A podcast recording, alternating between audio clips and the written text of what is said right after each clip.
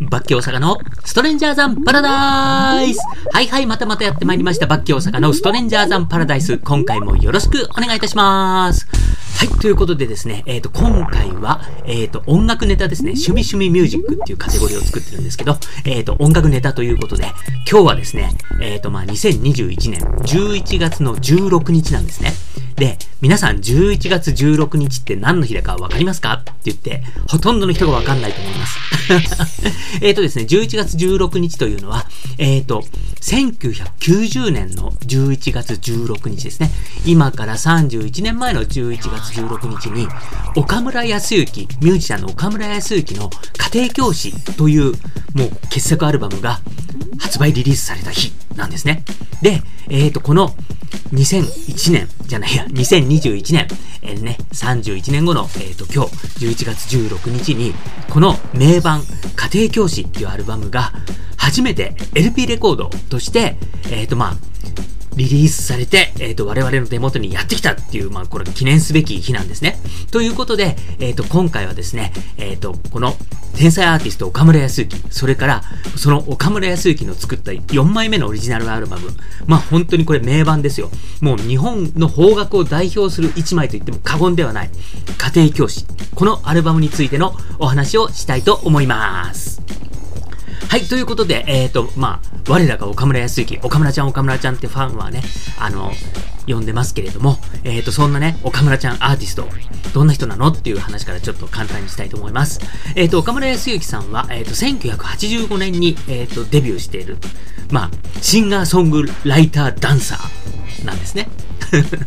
だから自分で曲も作るし、もちろん歌うし、踊ってっていう形でですね。まあとにかくもう本当にそのパフォーマンスとか曲の世界、ね、まあそのステージの世界っていうのはもう突出してるわけですよ。で、もうデビューした時からもうちょっと癖があるけど、なんかすげえなみたいな感じだったんですね。だから、あの好き嫌いがパックリ分かれるタイプのアーティストですね。だから、例えば洋楽で言うとプリンスみたいな感じでね。で、実際岡村ちゃんもプリンスの影響とかをものすごい受けてて、やっぱりプリンスとかも、もう10人が10人いいね、好きだねっていうアーティストじゃないと思うんですよね。だで、まあ、ね、10人いたら、まあ、4、5人はうーんっつったけど、その残りの4、5人は、うわ、めっちゃ好きみたいな、めっちゃハマったみたいな、まあそういうタイプのアーティストです。いそんな感じで、えっ、と、この、今回紹介する家庭教師、このアルバムが4枚目のアルバムになるわけですよ。で、ファーストアルバム、セカンドアルバム、3枚、サードアルバムって、どんどんどんどん世界観が濃くなってって、このサードアルバムっていうのは、アルバムのタイトルが安行ってもう自分の名前なんですよ。ででもここで完全にこう、なんですか、自己形成が確立されたみたいな感じでね、このね、サードアルバムもなかなか濃いアルバムなんですよ。俺みたいな。安行ちゃんだよみたいな、もう本当にそういうアルバムなんですね。で、さらなる高み、なんかさらにブラッシュアップされて、そのサードアルバムでで俺って出し切れなかった、もっとやりたかった部分、もうちょっと濃いことやっちゃおうかなって、こう、なんか岡村ちゃんのエキスが、ニョロニョロってこう、サードで出し切れなかった、なんかこう、ニョロニョロっていう、こう、濃いエキスが出てきたのが、家庭教師というアルバムです。はい。で、えっ、ー、とね、まあ、そんな感じでですね、まあ、あの、岡村ちゃんは、あの、本当にね、一般の音楽好きのファンなはもちろんなんだけれども、結構ミュージシャンズミュージシャンっていうか、本当に、もう今活躍してるミュージシャンとかにもすごいリスペクトされてて、もう本当にあの、ミスチルの桜井さんだったりとか、あの、TM レボリューションだったりとかね、まあ、菅鹿尾さんだったりとか、平井堅さんだったりとか、もうみんな岡村ちゃん好きって、牧原紀之さんとか、まあそういう感じなんですよ。だから、だから本当にその、同じミュージシャンたちも、影響を受けてリスペクトされてっていう、なんかそういうものを持ってる方です。はい。で、あの、この2010年代になってからは、本当に今活躍してるいろんなアーティストとコラボしてバンバン曲を作ったりとかしてるんですよ。で、あの、クレバがいるキックザカンクルーですね。キックザカンクルー、あの、ラップグループと一緒に、あの、曲を作ったり、それから同じくね、あの、ライムスター、ラップグループのライムスターと一緒に曲を作ったり、それからちょっと違うところで、ベースボールベアの小出祐介さんとちょっと一緒に曲を作ったりとか、あとはあの、ダオコ、ダオコちゃんと一緒に曲を作ったりみたいな感じでね、いろんなコラボなんかもして、なんか本当にまあちょっとね、あの、2000年代いろいろ、まあ、ちょっとあった、人なんですけれども、えっ、ー、と、2010年代になってからもうガンガンね、あの、久々のニューアルバムをリリースしてってさっき言ったみたいに、いろんなアーティストとコラボして曲を作ってみたいな感じで、どんどんどんどん進化系、さらなる発展を遂げてるっていう感じでね、もう本当にめちゃくちゃかっこいい。で、やっぱりどうしても、そのデビューが80年代っていうことでね、あの、渡辺美里さんとかバービーボーイズとか、まあそこら辺と、まあほぼ同期みたいな感じなんで、ちょっとね、あのー、昔の曲のイメージっていうのが強かったりとか、まあ代表曲とかね、大好きっていう曲なんかも、やっぱり80年代の曲みたいなところもあるかもしれないんですけど、本当に2010年代になってから、本当に進行形の岡村ちゃんっていうのを見せてくれて、もう本当にその、円熟したなんか魅力みたいのがね、さらにこう増して、もうすごいことになってる。そんなアーティストです。はい。そんな岡村ちゃんが、えっ、と、出した4枚目のアルバム、1990年11月16日に出たこの家庭教師ってアルバムですね。これがね、本当にもう全9曲なんですけれども、もう本当に捨て曲なしっていう感じでね、本当にあのー、僕もこのアルバムを聴いて、すごい影響を受けたし、価値観が変わったんですよ。ね、それで、まあ今日は本当にその話をしたくてこれを収録してるんですけれども、あの僕ね、実はその90年にこのアルバムが出たばっかの時、リアルタイムですぐ聴いてないんですね。で、岡村康之存在は知ってたんだけど、その大好きって代表曲なんかも結構こう、爽やかなポップソングなんですよね。だから割とそういうイメージしかなくって、で、まあ、ちょっとしばらく経ってから、僕がまあ、社会人になって、ちょっと僕は社会人の最初のキャリアがコピーライターなんですよ。で、えっ、ー、とまあ、ものづくりをしてる人間として、こう、いろんなものを吸収しろみたいなことを言われたりとかして、あの、本読んだり、新しい、今まで聴いてない音楽を聴いたり、あとサブカルとかに手を出したりみたいな感じでね、まあ、ちょっといろいろそういうことをしてた時に、こう、すごい俺にサブカルを教えてくれた友達っていうのがいて、その彼が岡村ちゃんのこの家庭教師、このアルバムを聴かせてくれたんです。そしたらもう、うわこんな世界観あったんだっていうんで、もうすごい衝撃を受けたんですよね。はい。で、何に衝撃を受けたって、まあ、とにかく曲がかっこいい。音楽としてかっこいい。まあ、それももちろんなんだけど、この岡村康之の世界、岡村康之ワールドなんですよね。で、あの、もっと具体的に言うと、かっこいいの概念を僕はすごい覆されたんですよ。かっこいいってどういうことっていうのは、うん、スタイリッシュでね、うん、ルックスが良くて、うん、なんかこう、センスが良くて、みたいな。そういうのがかっこいい。だけど、かっこいいってそれだけじゃないんだっていうことを僕はこの岡村ちゃんの家庭教師っていうアルバムに教えられました。で、まあ岡村ちゃんってね、あの、今もそうなんですけれども、まあなんかすごくね、こう、チャーミングなんですよ。で、本当に僕、あの、岡村ちゃんのライブ生で見たりとかして、もう女性がキャーキャー言ってると、岡村ちゃんのライブ生で見てるとき、ああ、俺女に生まれたかったっていつも思うのね。本当にあの、沢田研二、ジュリーと岡村康之のライブを生で見たときは、ああ、俺女に生まれたらここでキャーキャー言えるのになーってなんかすごいそういうね、普通は持たない感情みたいのをこう、自分の中で呼び起こされるみたいなところがあって、まあ、とにかくそういうこう、チャーミングなところもあるんですね。で、かっこいいとチャーミングってやっぱちょっと違うんだけど、なんていうのかな、その、かっこいいっていうのは別にスタイリッシュでね、うん、センスがいいだけがかっこいいんじゃなくて、なんか一生懸命かっこいいことをしようとしてるかっこよさみたいのが、この家庭教師っていうアルバムには詰まってるんです。で、すごい代表的なものを言うと、えっ、ー、と、僕がね、本当に岡村ちゃんの曲の中で一番好きで、もう一曲何って言ったら、もう迷わずおすすめするのが、ステップアップっていう曲なんです。この家庭教師の最後の方に入ってる曲なんですけれども、このステップアップっていう曲の中で、後半にですね、すごいこう盛り上がるところで、ベイビー、お前なけりゃお金なんか持ってたってしょうがないぜっていう格好の付け方をする。お金も、お前いなきゃお金持ってたってしょうがないぜっていう格好の付け方、そんなのありかよって言って、すごい衝撃を受けたんですよね。うん。普通は、なんかかっこよく決まって、決まることを言うのがね、うん、かっこいいセリフなのに、うん、お金持ってたってしょうがないぜって、うん、ベイビーお前なければ俺なんか紙くずだぜこの格好の付け方。あ、こんなのありなんだって思って、普通に、ね、俺なんか紙くずだぜって、かっこ悪いじゃん。だけど、この曲の中で岡村ちゃんがもうクライマックスでこれうわーって叫ぶとめちゃくちゃかっこいいわけ。あ、こういう格好つけ方ってあるんだっていう、これがとにかく衝撃で、本当にね、その、曲のあり方、それから歌詞の世界観、もうそういうのがなんかもう、チャーミングでかっこいい、もうなんつうのかな、こう、チャミかわいいっていうかね、なんかそういうかっこよさっていうのが、あ、こういう格好つけ方ってあるんだっていうのをすごい思ったんですよね。で、もう本当にこういう格好つけ方してる人ってなかなかいなくて、まあちょっと、まあ、違うっては違うんだけど、割と似てるなって僕の中で思うのが、あの、シャ乱Q の頃のつんくですね。で、あのつんくとかも、一生懸命なんかこう、目立とうとしてかっこつけてるかっこよさ、なんですよ。岡村ちゃんも、なんか、そう、俺は音楽しか取り柄がないけど、音楽だったらもう誰にも負けねえぜ、ベイベーみたいな感じの格好つけ方。うん。俺かっこいいだろ、ふーって言って、なんかね、もうそれが本当にかっこいいから、もうなんか認めざるを得ないな、みたいな。そういうかっこよさなんですよ。だから、なんかこう、陰で努力して、なんかこう、そつなくかっこいいっていうのはもうかっこいいに決まってんだけど、うん。俺こんなにかっこいいと、かっこよくなろうとして努力してんだぜ見てくれみたいな。なんかそういうのでも、なんかこう、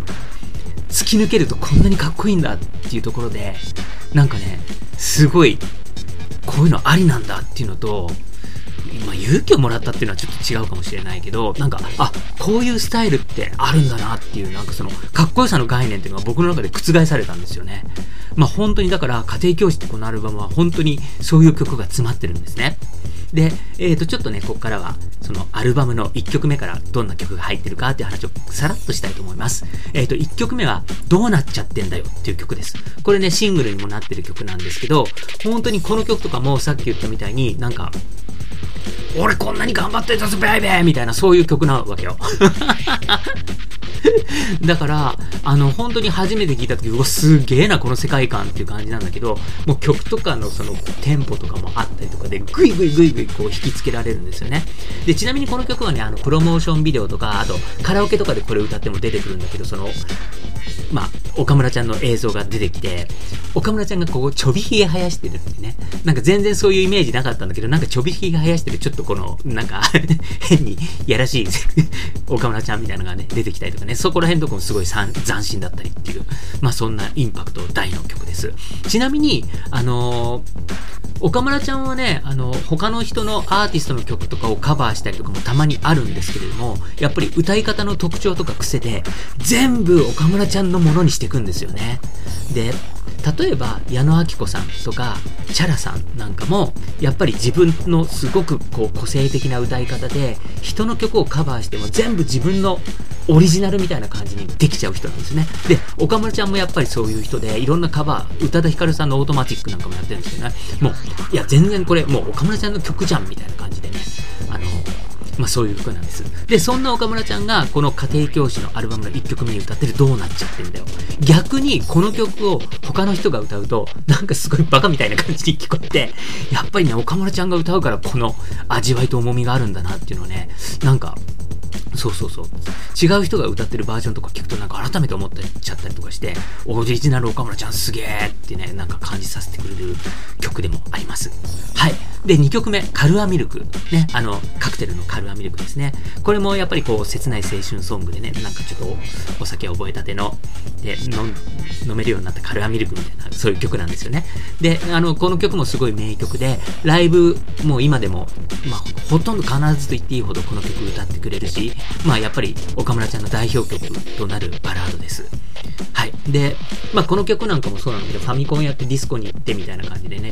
あの、知らない女の子とレンタルビデオを見てるとか言ってね、なんかその、90年代の時代感みたいのがすごく入ってたりとかして、で、なんかそういうね、なんか、当時の時代感、まあ、良くも悪くもっていうところの、なんかね、そういうリアリティ、家庭教師のアルバムにはね、他の曲とかにもなんかいろいろそういうのがこう染み込んでたりとかして、なんかそういうのを感じながら、なんかね、こう、一周回ってなんかそのファミコンやってディスコに行って、女の子とレンタルビデオを見てみたいな、この世界観がまたちょっとね、この時代になってくると味わい深いななんて感じられる曲だったりもするかななんて最近は思います。で、3曲目。これがね、かっこいいなっていう曲なんですね。かっこ、ね、あの、数、数式とかのかっこに E が入って、そこに何々の事情みたいな感じでちっちゃい2があるみたいな感じで、かっこいいなっていう風な記号みたいな感じでかっこいいなって読む曲なんです。で、この曲もね、やっぱりすごい斬新でね、あの、もうリズミカルだし、これもね、プロモビデオがあって、もう、あの、本当に90年代の時代感満載のプロモビデオなんで、岡村ちゃんがね、なんかこう、ちょっと長めのボブみたいなヘアスタイルで、なんかこう、銀縁の女神にね、みたいなかけてて、なんかもう、こいつ、もう、一目で変態だな、みたいな感じなんだけど、その変態っぽい岡村ちゃんがめちゃくちゃかっこよくていいんだよね。俺女だったら、あれ好きかも、みたいな、なんかそういう感じのね、ことをちょっとね、思わせてくれるような、うん、なんかそういうスタイルで、あの、すごく癖のある、うん、曲になってます。で、この曲なんかも感想のところで、車でブイーンって来て、ピンポーンって鳴らして、ヘイベイベーみみたいなとこ、こうナレーションが入ってたりとかね、なかなかのね、その岡村ちゃんの、俺これやりたかったんだっていう変態ぶりをね、こう、どんどんどんどん出してきてるっていうところですね。そして4曲目。お待たせいたしました。アルバムのタイトル曲、家庭教師です。ね。あの、家庭教師って言えばね、大体みんな想像することは同じだと思うんですけどね、やっぱり妄想、妄想の世界。で、この曲の中でも、やっぱりある女の子の家庭教師として、こう、安幸ちゃんが登場するわけですよ。で、最後の方はもう岡村ちゃんがね、家庭教師として、その子のところに来てっていうね、もう本当に一人芝居、ナレーションでずーっとみたいな感じでね。うん。で、まあ、行き、行き着くところは、みたいな、そういう曲です。で、本当に僕はね、あの、このアルバム全体もすごい衝撃受けたんだけど、この家庭教師っていう曲の、本当に後半のところでね、うん。その女の子と、なんとかっていう下りのところで、岡村ちゃんが、なんか感極まって、うん、うん、うん、うん、ってこう、ちょっと泣き声みたいのを出して、その泣き声みたいなのがね、入ってるのね。で、もう本当にこのアルバム、いろんなところで影響を受けて、いろんなものが突き刺さったけど、その、うんうんうんっていうこの泣き声が俺は一番突き刺さったんですよ。わかるっていうね。あの、なんか、こう、僕もね、高校男子校で、なんか本当にその、なんか高校3年間でもその一番青春の旨味が詰まってるであろうというね、なんかその3年間をこう男子校で過ごしてしまった俺の妄想の中に、なんかその、ちょっと泣き声みたいな気持ちっていうの、エモーションが入ってて、あ、なんか、あの、わかるわかるっていう。なんかもう思わずそういう声出したくなるよね、みたいな、こう、なんか、うん、ときめいて感極まった、うん、ところで、うん、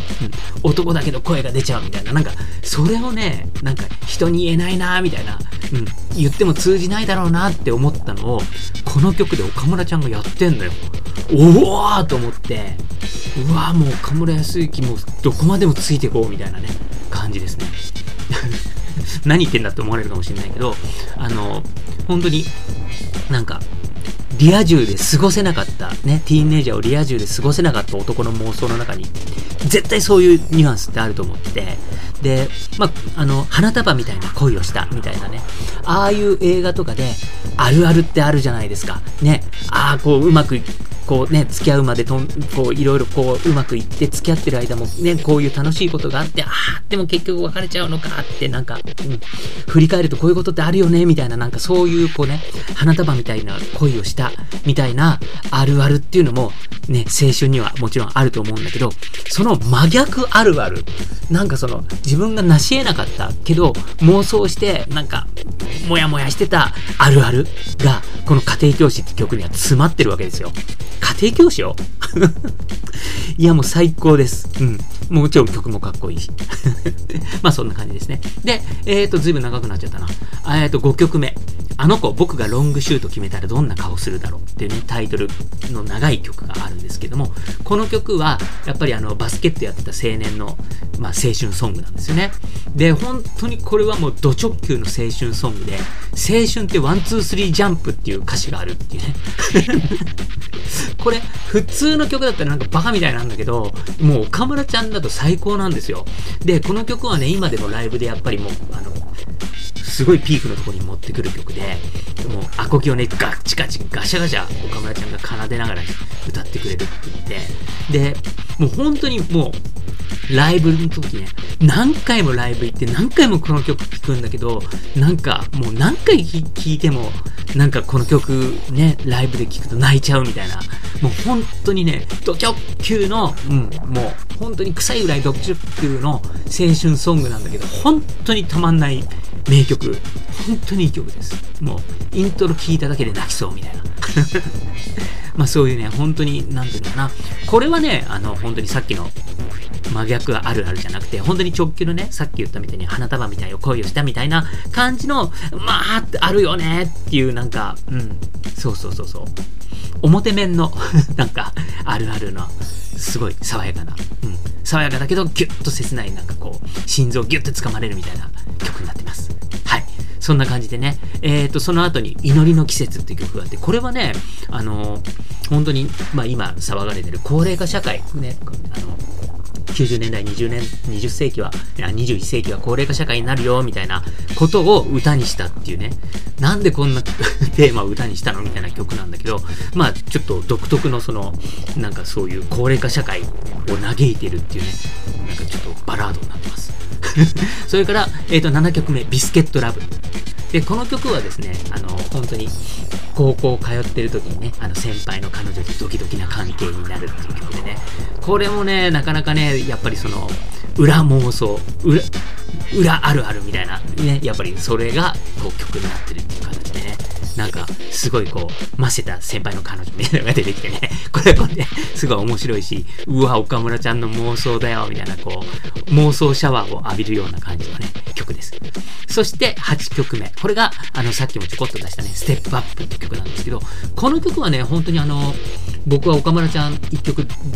おすすめするならどれって言ったら迷わず、今でもこの曲かなって思ってるんだけど、本当にその岡村ちゃんのニュアンスが詰まってるんですよ。さっき言ったみたいに、あの子僕がロングシュート、あの子僕がロングシュート決めたらどんな顔するだろう。ね、なんていう曲は、あの、爽やかな、その、うん、表面の岡村ちゃんっていう直球の名曲なんだけど、なんかその、裏と表がなんかこう、交互に出てくるような曲が、このステップアップって曲なんですね。あのちょっと、さっき言ったみたいに、うん、ベイビー俺なんか紙くずだぜみたいなね、こうベイビーお前なきゃお金でなんか持ってたんでしょうがないぜっていう、そういう格好の付け方をしながら、あの、サビのところは、うん、びしょ濡れでいいんじゃない手を繋いで歩きたいみたいなね、その曲のフレーズのところとかが、すごくね、旋律が綺麗なんですよね。うん。だから、なんかそういうこう、なんか、裏面と表面っていうのがすごい絶妙にこう絡み合ったマッチした曲で、その岡村ちゃんらしさっていうのはこの一曲にギュッと詰まってるなって思って、僕は本当にこの曲が岡村ちゃんらしいっていうか、とりあえず一曲って言ったら、この曲をちょっと押したいなっていう、まあ大好きな曲です。はい。そして最後9曲目、ペンション。ペンションね。これも本当に90年代ぐらいにペンションに泊まってみたいなブームがあったと思うんですけど、まあそんなところで、うん。一緒に行ったけど、なんか、わあ、切な思いしちゃったな、みたいな感じのね、このアルバムのエンディングっていう感じの曲になってます。はい。もう本当にね、このアルバムはね、とにかく、まあそういうね、岡村ちゃんの、なんかエッセンスがギュッと詰まってて、うん。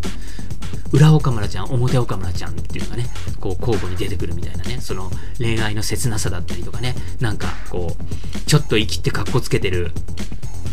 なんか、青春像みたいなね、なんかその、うん、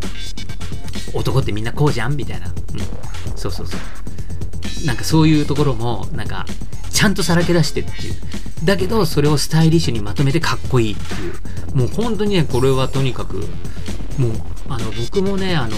今まで生きてきてもうすごい聴いてるアルバムっていくつかあるんですよ。例えば大竹栄一さんの「ロングバケーション」それからこの岡村ちゃんの「家庭教師」それからねビートルズの「アビーロード」とかまああるんだけどもう本当にその3本指もうこの3つのアルバムっていうのはもうこれからも一生聴き続けるだろうしっていうねもう本当に名盤中の名盤ということです。でこれなんかもう本当に僕はあの90年に出たばっかの時はまだ耳にしてなくてしばらく経ってからあの、普通に CD ショップ行って買ったんですけども、あ、なんか、まあちょっと経ったアルバムってね、まあちょっと中古屋さんで探したりとか、少し安く買ったりみたいなことすること多いと思うんですけど、僕一番最初にこの岡村ちゃんの家庭教師 CD で買った時は、ちゃんともう定価で売ってる新品をこれ買いました。で、その後に、まあちょっとね、いろんな形でリーシューみたいなのが出たりするんですけれども、えっ、ー、と、2012年かな、あの、リリマスターされた新しい版があって、それとかも買ってるし、あ、そうだ、その前に、岡村ちゃん大百科っていうその、岡村ちゃんボックスが出たんですね。で、そこにもリミックスされたこの家庭教師が入ってたし、っていうことで、で、まあ、そうなんですよ。だから CD でも3種類持ってたりとか、で、今回ね、この LP レコード、ある、あの、うん、アナログで出るのっていうのが初めてらしいんですよ。で、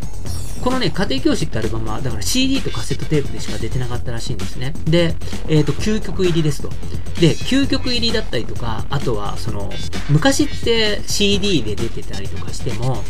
カセットで A 面 B 面にみんな録音してたと思うんですね。だから、これ、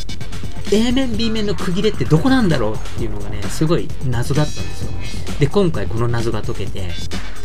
4曲目の家庭教師、ここで一旦区切れて、